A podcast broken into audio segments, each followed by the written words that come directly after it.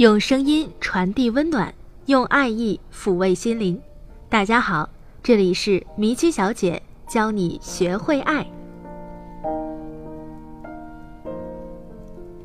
今天我们来聊聊如何应对恋爱中有索取型人格的对象。有人说，索取型人格和付出型人格配对是一场悲剧。现实中，我们不乏听到女性朋友们抱怨。明明我这么努力，为什么他无动于衷？明明已经倾尽所有，换来的却是冷眼相看。亲，那是因为你喜欢的人有着不受待见的索取型人格，然而，他却特受你的待见。《匆匆那年》里面的渣男陈寻，在方茴身上得不到满足，耐不住寂寞的他选择出轨。方茴死死守着这段腐烂的爱情，甚至意气用事地把第一次奉献给陌生人，以此来刺激陈寻。陈寻回心转意了吗？没有。方茴的付出又能换回什么呢？不能。腐朽了的爱情，可不能起死回生。有时，他索取的不值得你付出。虽说爱情不能斤斤计较。但也不能得寸进尺，爱是给予而非索取。在恋爱当中，会有这样一种索取型的恋人，只索取不付出，从而产生了不对等的恋爱关系。这样的感情是不会长久的。很多夫妻闹离婚的原因，不是其中一方出轨，而是两人觉得日子没法过，婚姻的天平永远倾斜的。女方往往受到无形的压迫，哪里有压迫，哪里就会有反抗，所以婚姻的基石就会动摇。假如面对索取型的恋人，逆来顺受只能缓解短暂的矛盾，长远来看，平等的相处模式才是正解，因为动态平衡是世间万物存在的状态。那么，我们应该如何打破这种单方面索取的僵局呢？一，建立独立平等的恋爱观。什么是独立平等的互利关系？很简单，谁也不过分依赖谁。有索取型人格的人，总把自己看成高人一等，认为他人的付出都是理所当然的。不懂疼惜、至亲至爱，所以建立独立平等的恋爱观，是从根本上推翻他的那套不平等的观念。但是，恋爱观不能强行输入，所谓江山易改，本性难移，你很难做到改变他的主观思想。所以，我们要循序渐进的让他接受这种对双方都有利的恋爱观。索取型的人喜欢完全依赖他人，这是另一种懒惰。比方说，我们去约会，他表现得特别不积极，没有计划，你决定吧，我都可以，成了口头禅。他这样看似为人随和，实际上是没有主见。还有就是生活上的过分依赖，家务活不碰，上上下下所有事全由你包揽。请记住，你是他女朋友，而不是他妈妈。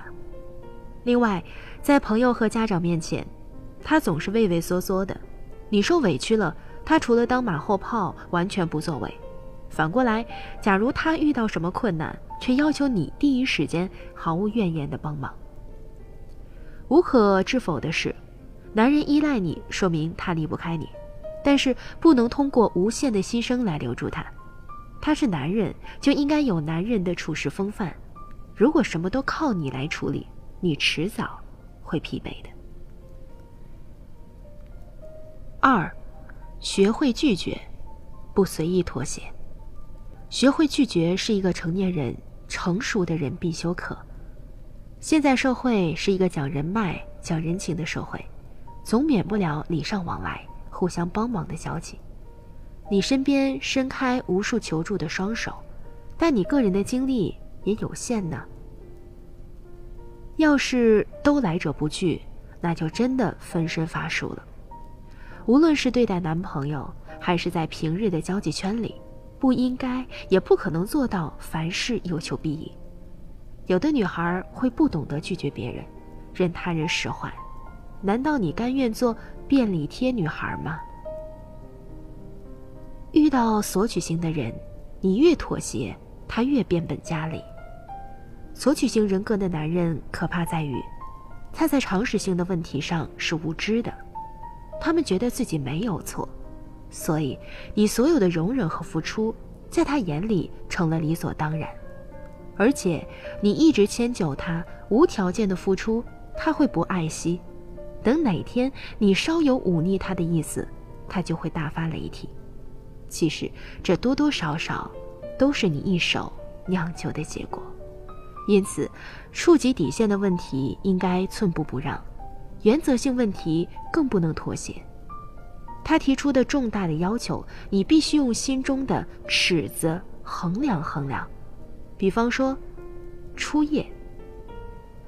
电影《完美陌生人》里面，父亲对女儿说：“这是你人生中一个重要的时刻，是你会铭记一生的事情，不仅是你明天和朋友聊天的谈资。如果你以后想起，无论何时回想起来，这件事儿都会让你嘴角带笑的话，那就去做吧。”但如果你并不这么认为，或者不太确定，那就忘掉它吧，因为，你还有大把的时间。你要知道，你不单单有女朋友的身份，你还是父母的女儿，至交的朋友。三，戒掉无条件付出的心理习惯。有的女生是付出型人格，总是心甘情愿的给予。却得不到该有的回报，这时候你要做出应有的改变。第一，你不是上帝，没有无条件奉献的必要。其实，你也会有疑惑的时候：我所有的付出，他看得见吗？还是都付诸东流了呢？面对索取型人格而运气不好，恰恰你也是付出型人格的话，你会被吃得死死的。被充分利用，甚至还不自知。比方说，有的诈骗分子会从一些天真的小女孩下手，称自己缺钱，女孩子根本没有多虑，认为帮助对象是男朋友，就二话不说转钱过去，结果呢，落得人财两空。这都是很现实的问题，在某些事情上，要有所为，有所不为。女朋友这个身份，并不是张通行证。爱别人之前，先学会爱自己。在大大小小的付出时，你也得替自己着想着想。这不是自私的表现。聪明的女生要懂得投资自己。很多女性在结婚后，为家庭事务日夜操劳，几乎有求必应。男人都是视觉上的动物。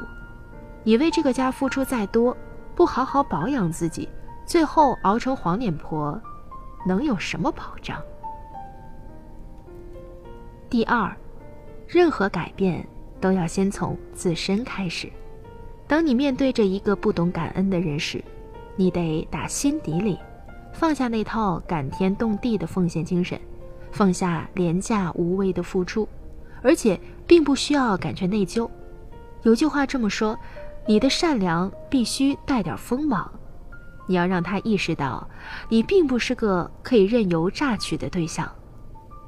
有的男生追到手后就开始暴露劣根性，甚至成了控制狂，让女朋友完全言听计从，这也是变相索取。他索取你的时间、社交空间、私人空间。四，不自我为中心。让他体验奉献带来的幸福感。对于索取型人格来说，太过自我中心是主要病症，在他们心里，仿佛全世界都围着他转。从另一个角度上看，索取型人内心上是空虚的，他们内心无法得到满足，导致疯狂的掠夺。他们很少替他人着想，更别说尝试去付出。赠人玫瑰，手有余香。奉献带来的幸福感，往往能填充内心的空白。所以，面对总爱索取的他，不妨悄咪咪的让他感受感受付出带来快乐。具体可以怎么做呢？第一，达成共同合作的协议，比方说每个月都进行家庭大扫除。在国外家庭，很爱给每位成员设立日程表，这种任务的分工可以让成员都找到自己的存在感，并且意识到责任所在。同样的，你跟他是共同合作的关系，在家庭大扫除日当中，分配他应该承担的工作份额，增强他的参与感，用流淌的汗水、热情的欢声笑语感染他，让他感受到。付出能换来精神上的满足，除了生活上的合作，也可以搭建金钱上的合作。比方说，双方建立一个小金库。小金库的目的除了攒钱以外，很重要的作用是从索取逐渐向合作转变。第二，改变太自我中心、大男人主义的劣根性。现在，很多年轻人都是独生子女。从小在温室中长大，衣来伸手，饭来张口，习惯了众星捧月的感觉，往往会我行我素，以自我为中心，其结果是无视他人的付出，只懂索取。所以，如果你的男朋友存在这种思想，你必须指出他的问题所在，否则以后遭罪的是你。面对索取型的男友，不必惊慌，要对自己有信心。所谓一物降一物，上面这些小意见就是教你如何软硬兼施的应对索取型物种，减少你的负担。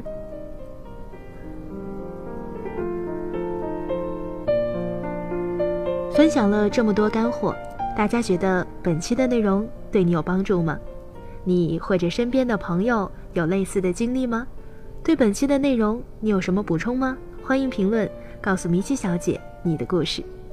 如果你在恋爱、婚姻上需要答疑解惑，欢迎关注我们的微信公众账号“迷七小姐”，也可以添加我们的情感助理芊芊的微信号“迷七小姐”的全拼加上数字零八七也是数字。